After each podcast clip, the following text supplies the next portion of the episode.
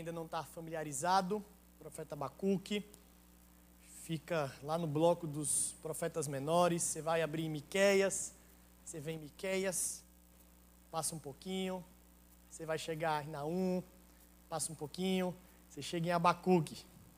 Quem não conhece Miqueias vai demorar um pouquinho a abrir, mas para quem já conhece, já vai estar aberto aí tranquilamente, sem nenhum problema.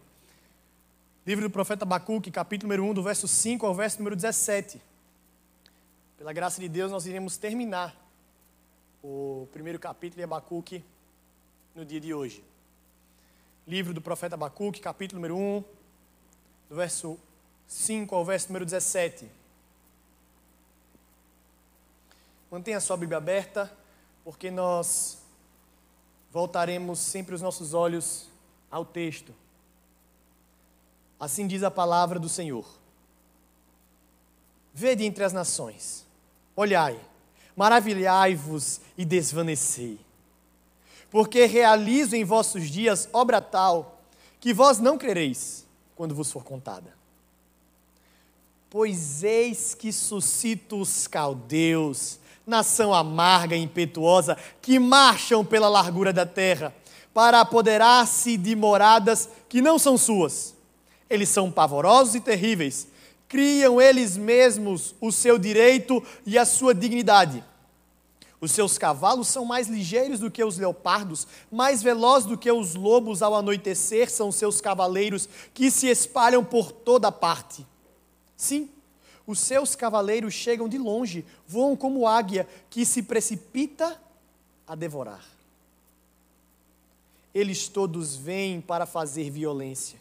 O seu rosto suspira por seguir avante. Eles reúnem os cativos como areia. Eles escarnecem dos reis. Os príncipes são objeto do seu riso. Riem-se de todas as fortalezas. Porque, amontoando terra, as tomam. Então, passam como passa o vento e seguem. Fazem-se culpados estes cujo poder é o seu Deus. Não és tu desde a eternidade, ó Senhor meu Deus, ó meu Santo. Não morreremos. Ó Senhor, para executar juízo, puseste aquele povo, tu, ó rocha, o fundaste para servir de disciplina. Tu és tão puro de olhos que não podes ver o mal, e a opressão não podes contemplar. Porque, pois, toleras os que procedem perfidamente e te calas quando o perverso devora aquele que é mais justo do que ele? Por que fazes os homens como os peixes do mar, como os répteis que não têm quem os governe? A todos levanta o inimigo como anzol, com o anzol, pesca-os de arrastão e os ajunta na sua rede varredora. Por isso, ele se alegra e se regozija. Por isso, oferece sacrifício à sua rede e queima incenso à sua varredura. Porque por elas enriqueceu a sua porção e tem gordura sua comida.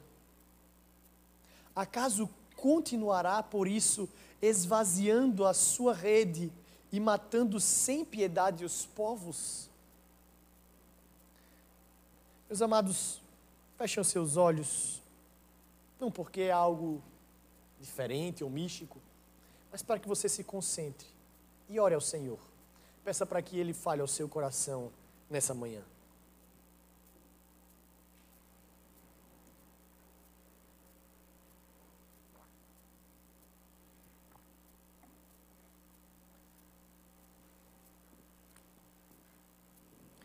Santo Deus, Deus maravilhoso, Deus bondoso. Muito obrigado, Pai, pela tua palavra. Muito obrigado, Senhor, pelo privilégio que o Senhor tem nos dado. Nós te louvamos, ó Pai, nós te exaltamos, nós te adoramos, porque o Senhor é o único Deus, o Deus vive, o Deus verdadeiro. Nós te agradecemos, ó Pai, pelo privilégio que temos de adorar o Senhor de ler a tua palavra. E nós pedimos que o Senhor fale aos nossos corações, ó Deus. Fale aos nossos corações nesse momento. É assim que eu te oro, no nome santo de Jesus Cristo, que morreu na cruz do Calvário, mas hoje vive e reina por todo sempre. Amém e amém. Livro do profeta Abacuque. O profeta Abacuque iniciou na semana passada, no último domingo, com pastor Marcelo, falando a respeito de como esse homem se achega a Deus, orando ao Senhor. E então nós observamos que o profeta Abacuque está inserido no período pré-exílico, como nós chamamos. É o período que antecedeu o exílio de Judá. Lembremos, meus amados, isso é muito importante. Eu confesso aos irmãos que eu demorei um certo tempo na minha caminhada cristã para entender esses períodos e como eles se harmonizam e achava que não tinha muita importância e que isso de alguma forma é, não ia acrescentar. Mas muito mais do que um conhecimento de história ou de geografia propriamente dito, nós conhecendo esses períodos, nós conhecendo esses períodos anteriores, no meio e pós o exílio, nós vamos compreender a profundidade da mensagem do Senhor. Primeira coisa que nós devemos lembrar é que veio o rei Davi, estabeleceu o reino depois de Saul, depois veio seu filho Salomão, o reino consolidado, construiu o templo, Jerusalém fortificada. Depois de Salomão, o reino foi dividido: reino do norte, reino do sul.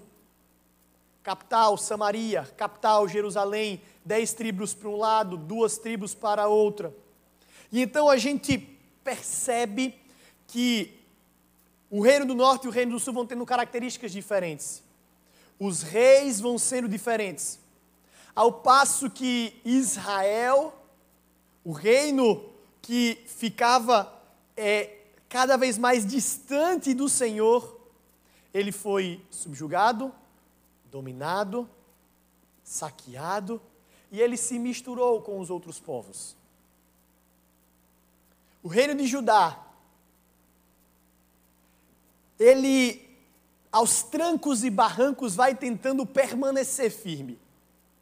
Mas cada vez mais o povo vai flertando com os outros povos flertando com a idolatria dos seus antepassados. Idolatria esta que começa de maneira mais enfática em Salomão, quando trouxe várias mulheres como esposas, várias mulheres de várias nações, e cada uma delas traziam seus deuses.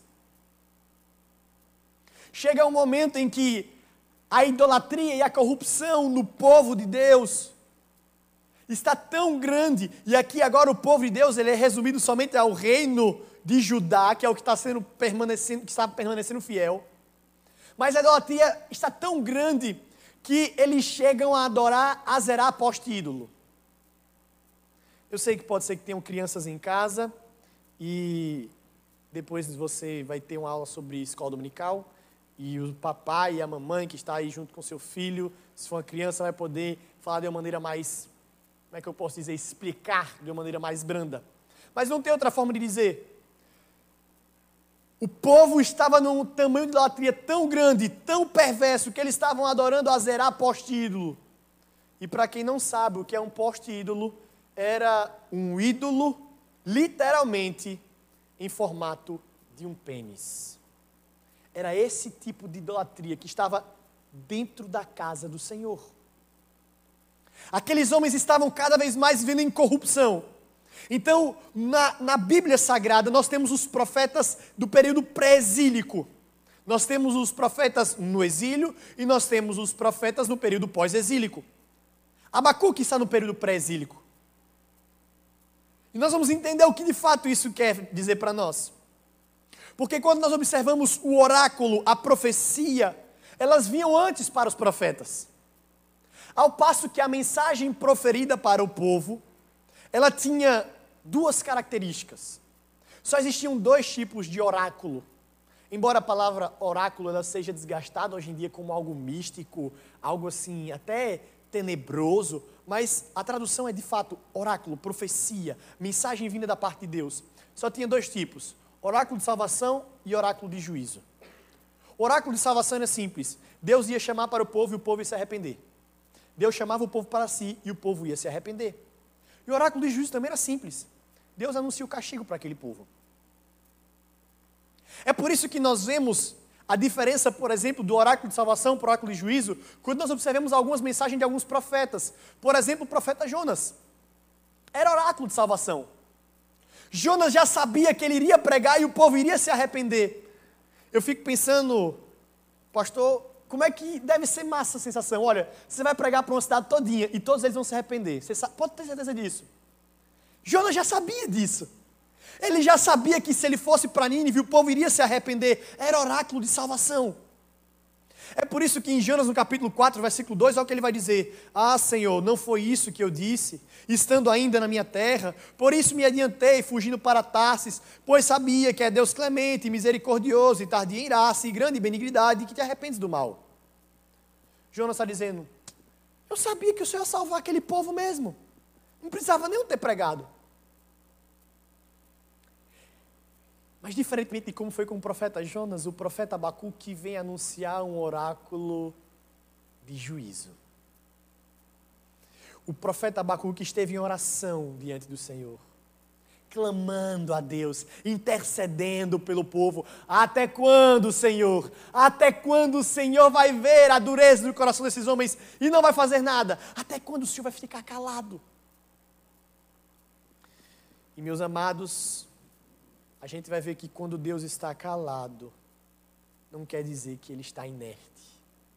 É por isso que nessa manhã a gente vai ver o juízo gracioso de Deus.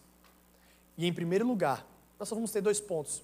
Primeiro ponto, primeiro aspecto é o juízo gracioso por um povo impiedoso. Volte seus olhos ao texto, versículo número 5. Olha o que é que o texto vai dizer. Vede, olhai, perdão, vede entre as nações, Olhai, maravilhai-vos e desvanecei, porque realizo em vossos dias obra tal que vós não crereis quando vos for contada. O Senhor está respondendo o profeta Abacuque. Olha que maravilha, meus amados. Que coisa maravilhosa. Não é o que todos nós queremos? Não é isso? A gente ora e Deus responde. Olha que coisa abençoadora. O profeta, nos primeiros versos, ele está clamando. Olha aqui: clamarei eu e tu não me escutarás, gritarei eu e não salvarás. Eu estou clamando, eu estou pedindo. Aí o versículo 5 diz assim: olhe, eu estou respondendo. A resposta de Deus é da maneira que a gente mais gosta, de maneira instantânea. E vai ser uma resposta não pequena, vai ser algo grandioso, porque o Senhor vai dizer assim: olha, percebam a obra que eu vou fazer, que nem quando vocês contarem para a posteridade de vocês, eles não vão acreditar. Eu fico imaginando aqui o profeta Abacuque escutando isso, que coisa maravilhosa. Oh, coisa boa, Deus está respondendo, e vai ser uma obra maravilhosa, vai ser uma obra grande. Só que, meus amados, esse não foi o sentimento do profeta Abacuque. Não porque o que já vinha, mas pelo que já veio. A palavra maravilhai-vos, embora ela, no nosso português, ela tem só uma conotação de coisa boa, quando você pergunta para a pessoa como é que ela está, diz assim, olha, eu tenho uma notícia boa, sei lá, minha esposa está grávida, ou eu tive um aumento, ou então aquela pessoa que estava com problema de saúde melhorou, aí você fala o quê? Que maravilha! Ou seja, é uma coisa boa. Só que essa tradução de maravilhai-vos é também de você se estarrecer com uma coisa grandiosa. Só que a conotação aqui não é uma coisa grandiosa boa, é uma coisa grandiosa ruim. A ideia é: vocês vão ficar horrorizados. Literalmente, vocês vão congelar de medo. Eu estou respondendo a sua oração. E você vai se horrorizar com aquilo que eu tenho para dizer para você. O Senhor vai dizer: nem mesmo quando a posteridade ouvir essa mensagem, ela irá acreditar no que eu estou fazendo no meio de vocês. O Senhor diz que vai suscitar os caldeus. Os caldeus, também conhecidos como os babilônicos, eles são levantados pelo Senhor. É interessante que até hoje Babilônia, não somente no meio da igreja, mas para todos, Babilônia é algo negativo. Quando fala de Babilônia, sempre tem alguma a ver com conotações pejorativas ou algo maléfico. A Babilônia, naquele momento, possivelmente ainda não era uma grande potência. Por isso o texto vai dizer que o Senhor vai suscitar, Deus vai levantar. Possivelmente na época do profeta Abacuque ainda não era uma das potências, mas estava chegando lá. Existiam duas potências que disputavam todo o domínio daquela região. Primeiro, a Síria e depois os egípcios. Os babilônicos estão vindo a todo vapor, derrotam a Síria. E depois de algum tempo, os babilônicos os babilônicos eles vão até o Egito e destroçam os egípcios, liderados por Neco.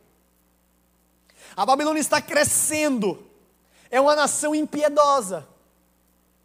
Só que o profeta Abacuque ele tem características interessantes para nós observarmos. Porque veja bem, o Senhor poderia dizer assim: olha, Abacuque, preste atenção, eu vou mandar para você e você vai ver que os caldeus vão vir aí vão destronar o rei de vocês, vão levar vocês cativos, e eu vou executar o meu juízo. O Senhor só podia falar aos babilônicos, os caldeus, uma vez. Mas no discurso do Senhor, o Senhor descreve quem é esse povo. Porque o Senhor está descrevendo o que é que o povo dele irá sofrer. Não é simplesmente, olha, mataram um vizinho meu. Não. É você contar todo o plano. Olha, aconteceu isso. Ele pegou uma faca, ele pegou aquilo, ele fez isso, ele fez aquilo. E de maneira detalhada, você vai colocando como brutalmente aconteceu o crime. É exatamente isso que está tendo na profecia do profeta Abacuque. Está sendo descrito as características de um povo que vai vir e vai arrasar com o povo de Deus. Preste atenção o que é que o texto vai dizer. Versículo 7. Eles são pavorosos e terríveis e criam eles mesmos o seu direito e a sua dignidade. Deus está dizendo: Eu vou levantar um povo, eu vou levantar os caldeus, e eles não têm compromisso nenhum com o direito humano ou com os direitos humanos. Ele não tem compromisso nenhum com as atrocidades que eles vão fazer. Eles não estão nem aí. Eles não respeitam leis de guerra. Eles não respeitam as leis e as tradições e os costumes do país. Eles não vão vir simplesmente subjugar. Eles vão vir destroçar vocês. Eles fazem o seu próprio juízo. Eles criam as suas leis. Eles criam as suas regras. Não existe domínio sobre eles. Esse é o povo que eu vou levantar para trazer juízo sobre vocês. Só que o texto continua. E o Senhor é tão detalhista naquilo que ele vai fazer, que ele descreve a característica dos animais daqueles homens. Olha o que o verso 8 vai dizer: os seus cavalos são mais ligeiros, e vai usar três animais para comparar os cavalos deles. Primeiro, leopardos, depois lobos e depois águias. E aqui a ideia de cavalos, depois ele fala cavaleiros, é para mostrar não somente o animal deles, mas a forma, a técnica que eles utilizam. Tenho a dizer para os irmãos que só o fato de usar cavalos já era algo diferente naquela época. Não era algo comum. Não era algo comum você ter numa guerra pessoas utilizando cavalos. É diferente como é a luta hoje. A guerra hoje se resume assim: tem um comando, aí o cara vai lá, aperta um botão, envia um drone, brrr, destroça toda uma cidade. Para tomar a cidade naquela época não era assim. Reunia a galera, traçava a estratégia, forjava a espada, ia até a cidade. E meu amiguinho, para matar uma pessoa na espada não é igual a tiro que você dá um aqui e acabou, não. Aí você dá de um lado, ele dá do outro, você dá de um lado, ele defende do outro. Isso cansa é o movimento do corpo.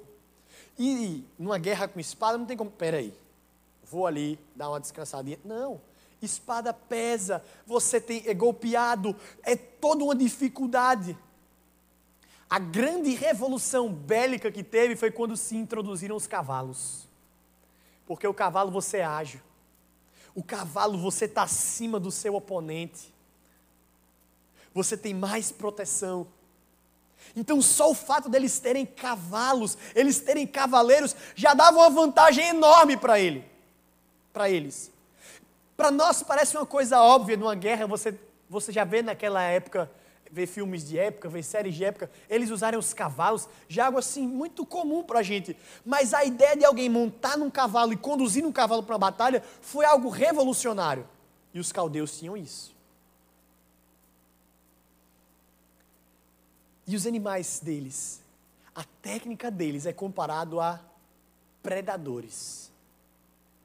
Três animais predadores: leopardos, lobos e águias animais que estão à espreita, que eles estão esperando o momento certo de dar o bote. E quando eles têm oportunidade, eles não têm o objetivo de fazer carinho ou deixar para mais tarde. Eles matam.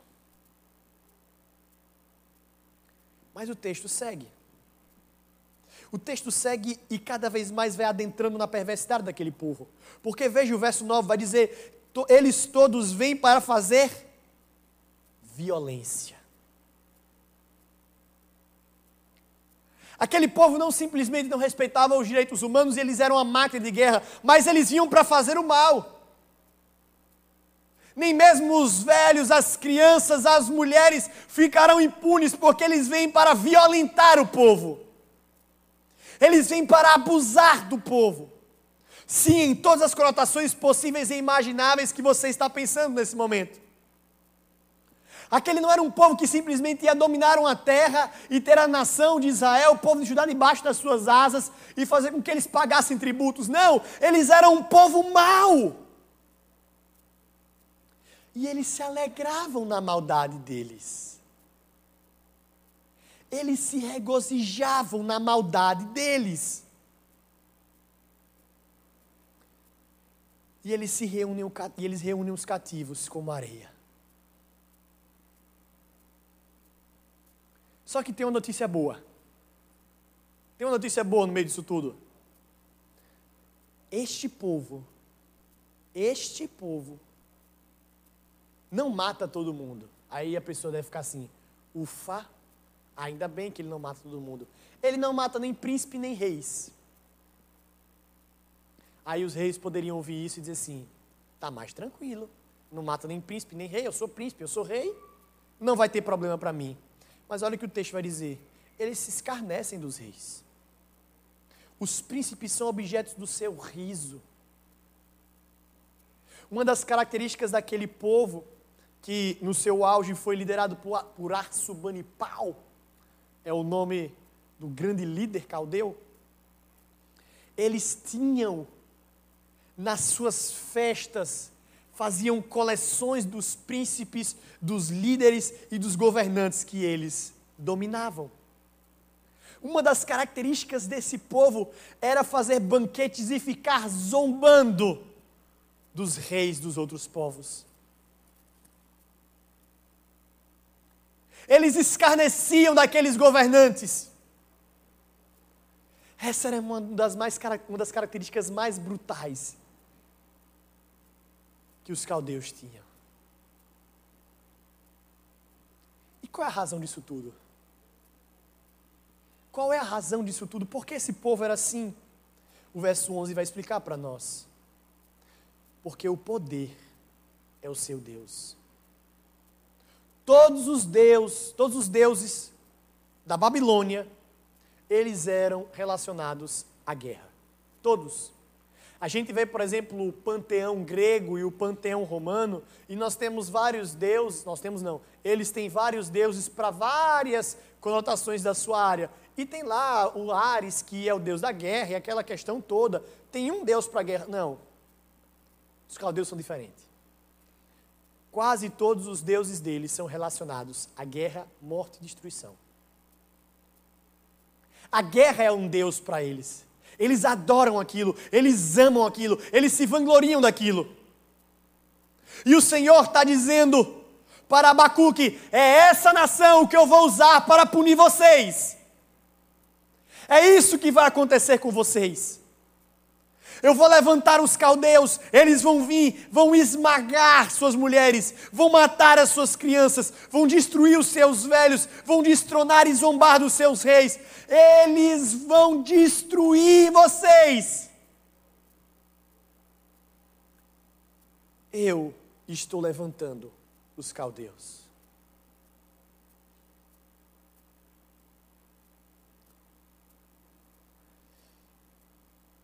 Nós estamos meditando sobre o juízo gracioso de Deus. Em primeiro lugar, nós vimos que o juízo gracioso veio por um povo impiedoso. E em segundo lugar, nós vamos ver que o juízo gracioso vem por um Deus maravilhoso. Volte seus olhos ao texto e leia aí da sua casa comigo o verso número 12. Olha a resposta do profeta Abacuque. Não és tu desde a eternidade, ó Senhor, meu Deus, ó meu santo? Não morreremos, ó Senhor, para executar juízo. Puseste aquele povo, tu, ó rocha, o fundaste para servir de disciplina. Meus amados, esse texto de Abacuque particularmente me intriga. A forma muito bem elaborada que o profeta ele coloca o discurso seu logo no primeiro, na primeira parte do primeiro capítulo, o discurso do Senhor falando sobre os caldeus e agora uma oração, uma fala dele para com Deus.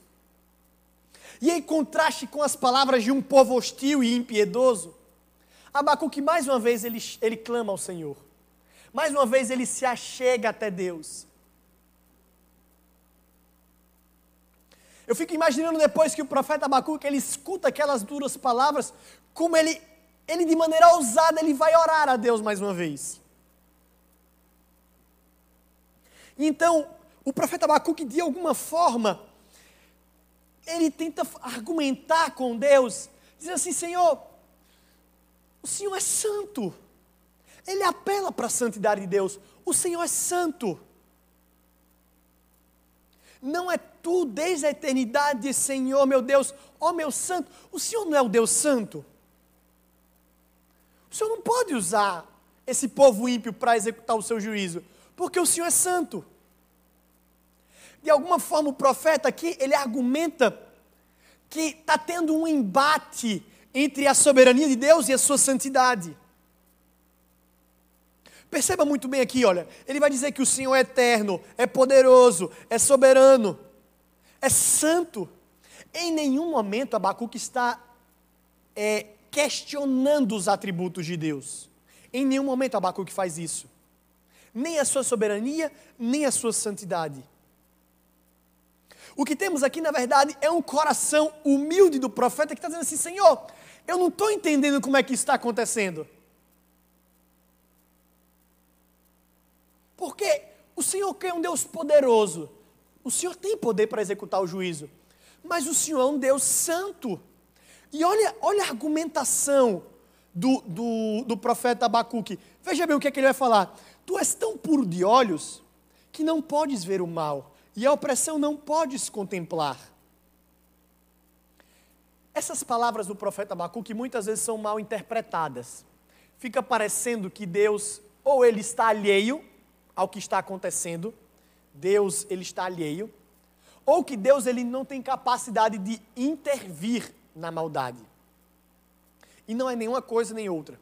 Quando vai dizer que Deus ele não pode ver o mal e nem contemplar o mal, não é que Deus não está vendo os homicídios, não é que Deus não está vendo os estupros, não é que Deus não está vendo as atrocidades que os homens cometem.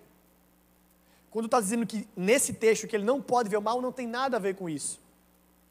A ideia de ver o mal é que o mal ele não pode chegar próximo a Deus, ficar próximo a Ele. Por isso que ele vai falar: o Senhor não contempla, não está no seu campo de visão. E mais uma vez, não estou falando que Deus não é onipresente, nem onisciente, nem onipotente. Mas o que o profeta Abacuque está dizendo é: não tem relação do Senhor com o mal. O Senhor não se relaciona com a maldade. Porque o Senhor é completamente santo. Isso não pode ferir a sua santidade. A sua santidade não é ferida pelo mal. Ou seja, o Senhor não pode ver esse mal. Isso não pode entrar, não pode vir para a sua essência e para os seus atributos. E Abacuque não está perguntando, ele está afirmando. O Senhor é puro, o Senhor é santo. Isso não pode é, macular a sua grandeza, a sua graça, a sua glória e a sua santidade. O que o profeta Abacuque está tentando argumentar é: tudo bem, Senhor, nós precisamos de castigo. Mas por que tinha que ser com os caldeus? Esse é o grande ponto da argumentação de Abacuque. Ele não está falando que o povo de Israel não merecia ser punido. Mas ele fica se questionando de por que dessa forma. Por que com os caldeus? Não tinha como ser de outra forma, não? Não tinha como eu aprender uma lição dura de uma outra forma? Meus irmãos, de fato nós estamos diante de um cenário desolador. E o profeta, ele reconhece a sua limitação e diz: Senhor, eu não consigo entender isso. Eu não consigo entender como essas duas coisas se encaixam. Porque mais uma vez ele vai chegar aqui e vai dizer: porque esses homens, eles, eles tomam as coisas como aqueles que pescam. Eles vão arrasar tudo. Eles não vão deixar nada, nós seremos exterminados. Aí, na sua argumentação ainda, olha o que é que ele coloca. Por que, pois, toleras os que procedem perfidamente e te calas, quando, per... quando o perverso devora aquele que é mais justo do que ele? Mais uma vez, Abacuque fala, Senhor, a gente merece, mas a gente pelo menos é mais justo.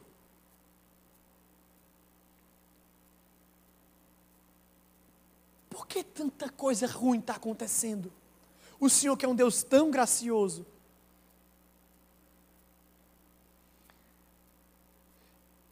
Meus amados, as indagações do profeta Abacuque, de fato, elas são indagações justas, de um coração limitado, que não consegue compreender os planos eternos de Deus.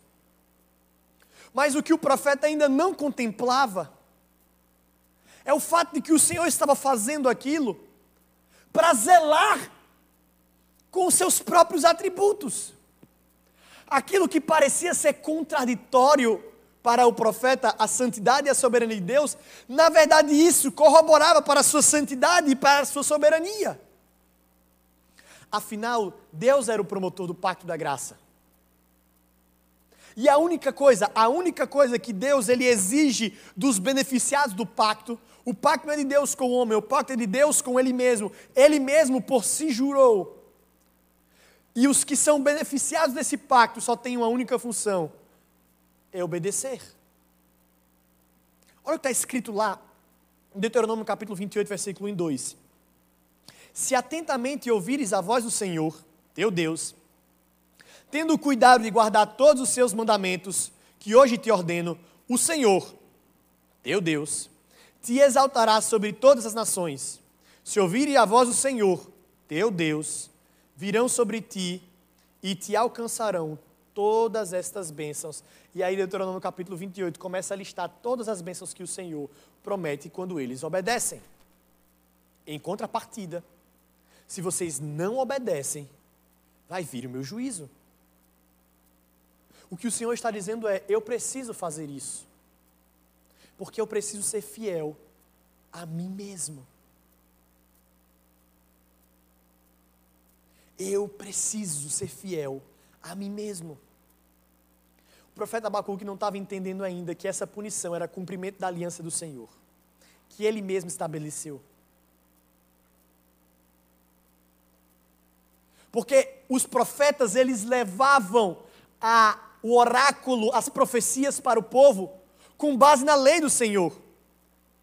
Palmer Robertson ele vai dizer assim: da maneira mais da era mais primitiva do profetismo até as últimas, aplica-se a lei ao povo com uma explicação para o juízo ou para uma bênção que eles deveriam esperar. Ou seja, era a aplicação da lei. Era algo que Deus já tinha estabelecido. Só que ainda nós não compreendemos como, como nós vamos conciliar tudo isso.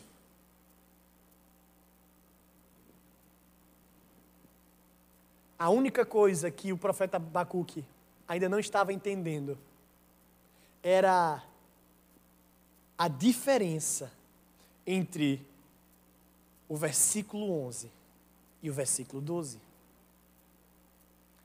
Volte seus olhos ao texto e vamos ler mais uma vez versículo 11 e 12 para nós compreendermos por que Deus está agindo dessa forma. O Senhor fala: então, passam como passam o vento e seguem fazem-se culpados estes cujo poder é o seu Deus. O Senhor está dizendo: Eu estou usando no juízo um povo que não é o meu povo, mas vai chegar o momento em que eles serão punidos. Olha o verso 12. Não és tu, a palavra do profeta Abacuque, não és tu desde a eternidade, ó Senhor, meu Deus, ó meu santo, não morreremos. Ó Senhor, para executar juízo, puseste aquele povo, tua rosta, para nos servir de disciplina. Essa é a grande diferença. O que Deus está fazendo com o povo dele não é um extermínio, um genocídio. Deus está disciplinando. Deus está fazendo aquilo para trazer o povo para mais perto, está punindo os pecadores e o pecado, a fim de transformar aquela nação em uma nação santa. E o povo caldeu, ele sim vai ser usado por Deus. Ele vai vir, vai destruir, vai até matar alguns dos filhos dos homens, mas eles vão sofrer a punição deles. A grande diferença é que a punição dos caldeus vai ser nesta vida e na eternidade. Mas para os filhos de Deus, é uma disciplina nessa vida, para que eles experimentem da graça na eternidade. Esse é o juízo gracioso de Deus. Meus irmãos, eu sei que é muito difícil compreender. Deus poderia fazer de outra forma? Não. Mas por quê? Porque Ele estabeleceu assim. Mas, pastor, isso é muito duro. Eu não estou dizendo que não é. Mas no conselho da soberana graça e vontade de Deus, Ele estabeleceu que dessa forma, a o resultado final dessa equação de usar os caldeus, um povo inimigo, para destruir, para destroçar os pecadores e o pecado no meio do povo de Israel, resultaria na sua glória. Existe uma frase que é atribuída a Martinho Lutero, que diz assim: o diabo é o diabo de Deus. Credo, pastor, você está dizendo que Deus. O, Deus, ele, ele permite que Satanás faça essas coisas? Sim. E deixa eu te adiantar uma coisa. Ainda bem, viu? Porque imagine se o diabo tivesse poder ilimitado e Deus toda hora fosse pego de surpresa. o que é que Satanás fez agora? Não. Satanás é como um cachorro raivoso mas que está numa coleira. E adivinha quem está segurando a coleira? Deus. Ele só vai até onde eu deixo. No caso, Deus deixa. Ele só vai até onde eu permito. E meus amados, eu não estou aqui colocando nenhum tipo de pressão que você tenha tranquilidade de ouvir isso e ficar em paz. Não, o profeta Abacuque também não ficou. Mas nós precisamos ter a mesma humildade de entender e saber que tudo isso é para a glória de Deus. E nós vamos ver isso na sequência do capítulo. Nós vamos ver isso na sequência do capítulo 2. Quando nós observamos esse texto, alguns desafios vêm para a nossa vida. E o primeiro deles é a gente, em primeiro lugar, não entender, não entender aquela frase como verdadeira, que Deus escreve certo por linhas tortas. Às vezes a pessoa escuta essa pregação, algo desse tipo assim, é, então Deus escreve certo por linhas tortas, está vendo? Deus usou um povo mal para fazer o que é bom, aí Deus. Não. Não, não, não. Deus ele pode consertar a linha e escrever. Mas Deus não escreve certo por, linha, por, por linhas tortas. Porque isso fica parecendo que estava meio embrólio ali e Deus tentou dar uma tapeada e uma maquiada. Não é isso que ocorre. O que nós estamos diante do o cenário que nós estamos aqui também não é que Deus ele diante da fala mais comum entre os jovens, Deus aqui ele não está passando pano para os caldeus. Ele não está vendo os caldeus fazendo aquilo tudo e simplesmente vai deixar um pouquinho. Não. Para quem não entendeu, passar pano é você ver uma situação que é contrária àquilo que você acredita e você simplesmente deixa para lá. Fazer vista grossa. Mas o que nós devemos entender é que Deus ele é soberano, nada foge do seu controle. E as situações más da nossa vida, elas algumas vezes, algumas vezes, podem ser disciplina de Deus para nós. Mas cuidado, não vai sair espalhando dizendo assim: olha, o pastor está dizendo que tudo que é mal que acontece é castigo de Deus, é uns cascudos de Deus. Não. Não é isso. Mas que, mesmo que não seja disciplina, por causa de um pecado determinado, as situações adversas, aí sim, todas elas, resultam na glória do Senhor. Percebamos o meio que nós estamos inseridos. Lá vem o pastor falar sobre pandemia, Covid-19, isolamento novo. É claro, nós estamos vivendo nesse período. Olha o meio que nós estamos inseridos, como compreender um Deus soberano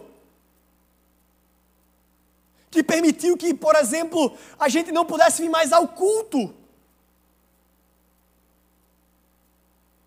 Isso parece algo inconcebível para nós, porque é Deus que nos ordena a todo domingo, no dia da ressurreição, nós vimos aqui cultuar o Senhor no dia da ressurreição, eu digo, é por causa da ressurreição de Cristo. Nós vimos aqui, primeiro dia da semana, juntos, como congregação, como povo da aliança, adorar o Senhor, cumprir o, a liturgia, os mandamentos que Ele mesmo deu. Ele ordena isso. Ele diz que quem não cumpre isso está quebrando o seu mandamento. Aí Deus vem e manda uma pandemia, e Deus então Ele faz com que todos nós nos isolemos e não mais frequentemos a sua casa.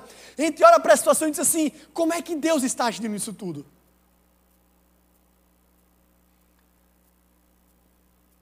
Meus amados, muitas respostas podem vir, mas o fundamento disso tudo é: resulta na glória do Senhor, e sim, Ele está agindo sobre tudo isso.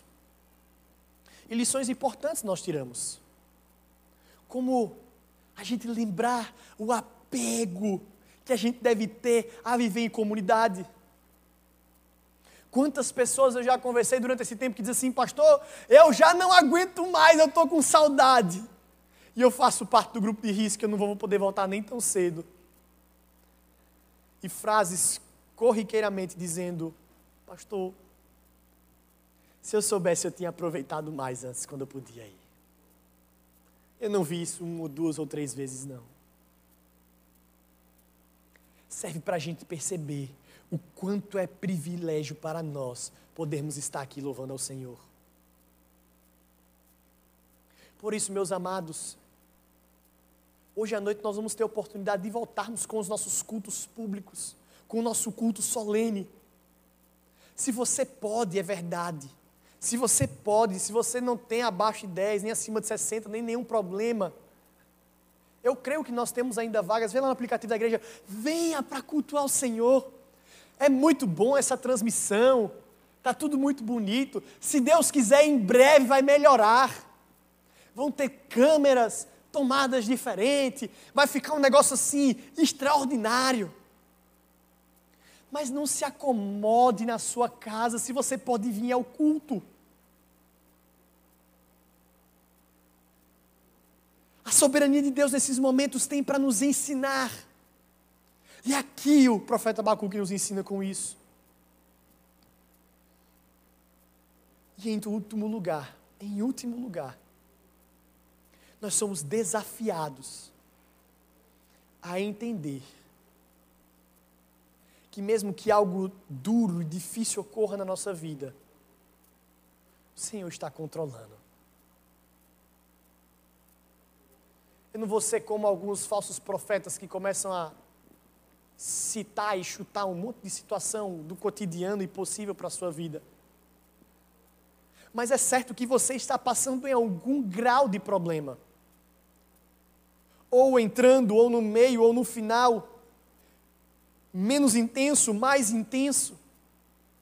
Mas, meu amado, saiba de uma coisa: Deus está o tempo todo no controle da situação. Por mais que isso possa parecer tenebroso, por mais que isso possa parecer doloroso, tenha certeza que Deus está no comando. Ele esteve no período do profeta Abacuque. E ele está ainda nos dias de hoje. Às vezes é duro. Às vezes vai doer. Às vezes nós vamos chorar. Mas o Senhor continua conosco. Feche seus olhos, vamos orar ao Senhor mais uma vez.